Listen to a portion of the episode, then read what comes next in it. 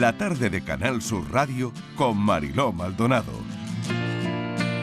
Y no es por generar ningún mal rollo a esta hora que, que para nada, pero tenemos que hablarles de que la ONU avisa hay una advertencia que tenemos contundente, un aviso contundente que no podríamos pasar de largo porque tiene que ver con la crisis climática. Ha realizado la, la ONU un informe muy contundente y asegura que el mundo se acerca rápidamente a niveles catastróficos, catastróficos de calentamiento. Sí, Marilo, un informe avalado por Naciones Unidas que hemos conocido en las últimas horas y deja unos titulares muy claros porque los objetivos climáticos internacionales están lejos de lograrse a menos de que se tomen medidas inmediatas y radicales. La bomba de tiempo por la crisis climática avanza, ese es el titular. Lo ha dicho el secretario general de la ONU, Antonio Guterres, el portugués, en un comunicado para marcar el lanzamiento de ese informe de síntesis del panel intergubernamental sobre el cambio climático. Fernando Valladares es doctor en ciencias biológicas por la Universidad Complutense de Madrid, es profesor de investigación del CSIC, donde dirige el grupo de Ecología y Cambio Global en el Museo Nacional de Ciencias Naturales, profesor asociado de la Universidad Rey Juan Carlos, premio Fundación BBVA a la conservación de la biodiversidad. Profesor Valladares, bienvenido, gracias por atender nuestra llamada. La pregunta que le voy a hacer es amplia. ¿Qué hacemos? Buenas tardes. Bueno, pues realmente hay que tomárselo con, decisión, no con pánico ni, ni, ni, bloquearse, ni, ni, tampoco mirar a otro lado. Realmente tenemos uno de lo que probablemente sea los mayores desafíos que se enfrenta la humanidad ahora y que lleva un tiempo, la verdad enfrentándose, que es el cambio climático. Sabemos lo que toca hacer y no terminamos de hacerlo, ¿no? Y quizá una de las cuestiones más escabrosas es por qué. ¿Por qué no hacemos, si sabemos lo que hay que hacer, por qué no lo hacemos? Y eso es una pregunta que va y vuelve y que nos la tenemos que hacer todos y cada uno de nosotros porque a distintas escalas eh, no nos lo hemos terminado de tomar del todo en serio, ¿no? Javier. ¿Qué eh, hacemos? Ah, bueno, me preguntabas que qué hacemos. Sí, sí, sí, sí, Es muy, amplia la pregunta, muy abierta, muy abierta. ahora la podemos abordar si queréis. Claro, es que... Tengo delante mío algunos gráficos de, este último informe para también eh, decir que hay salida, pero se nos está estrechando la ventana, por así decirlo. No, no tenemos el mismo margen que teníamos hace unos años, pero sí que se pueden hacer cosas.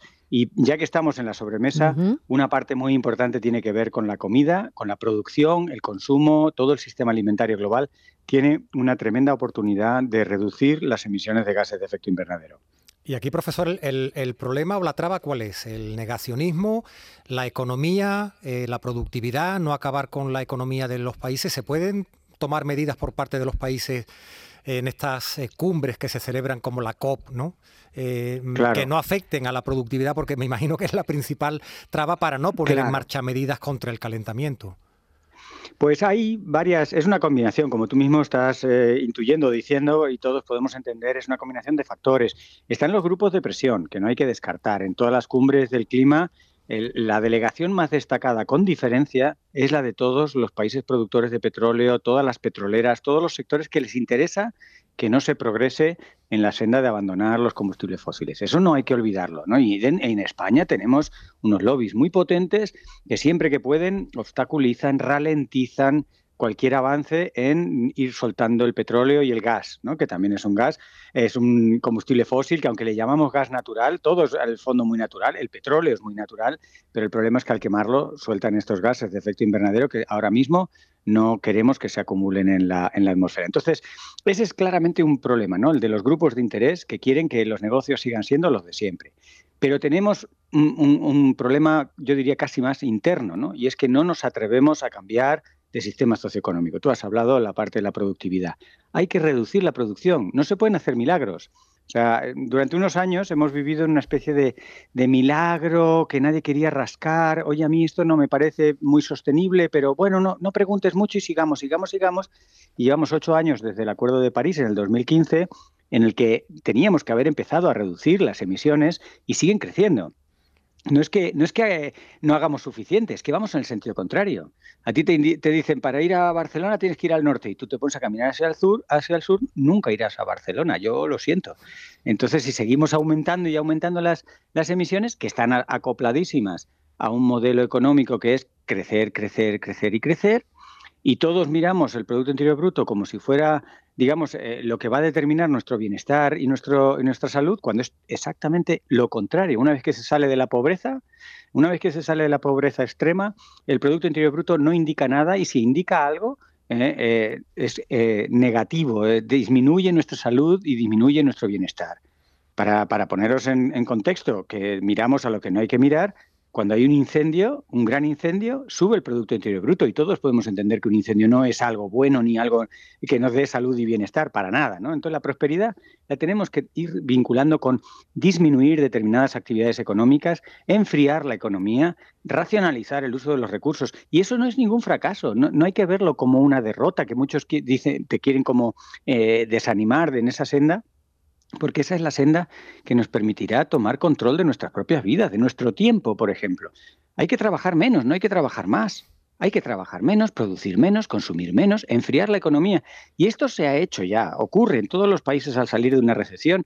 Son cosas que ocurren y tenemos datos empíricos de que eso se puede hacer y que la gente tiene menos trastornos psicológicos, tiene una salud mejor, se preocupa de sus eh, familiares, se vive un auténtico estado de bienestar. ¿Para qué? Para salir de las recesiones y luego remontarse, lo que hemos hecho tradicionalmente, remontar unas economías que nos llevan otra vez a colapsar. Cada vez estas recesiones son más frecuentes. No le tenemos que echar la culpa al Silicon Valley Bank.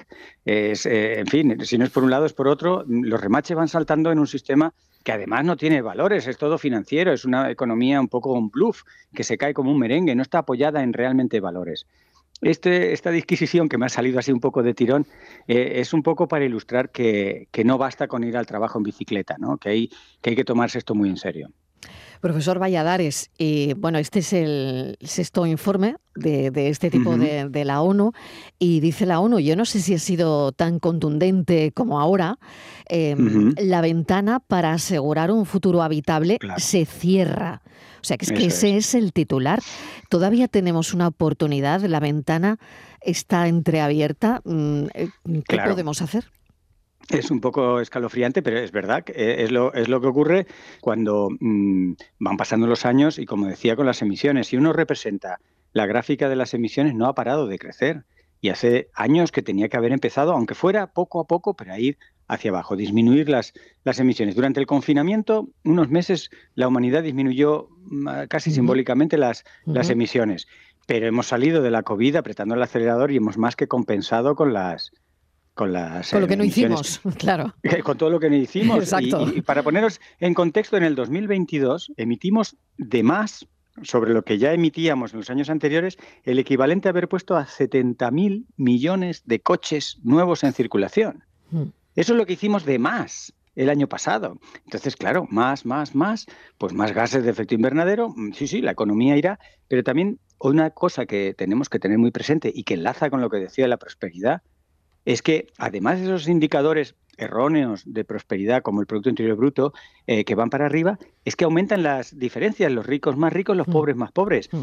Y esa, esa, desigualdad lo podemos mirar en, cualquier página web que queramos, hay miles de índices y todos apuntan en la misma dirección. Llevamos tres, cuatro, cinco años en que aumenta esa desigualdad. Y esa desigualdad no solo es una cuestión ética que nos pueda doler, que también, sino es una cuestión que energéticamente nos cuesta mucho. Una sociedad con esos niveles de desigualdad cuesta el doble o el triple en términos de energía que una sociedad más igualitaria.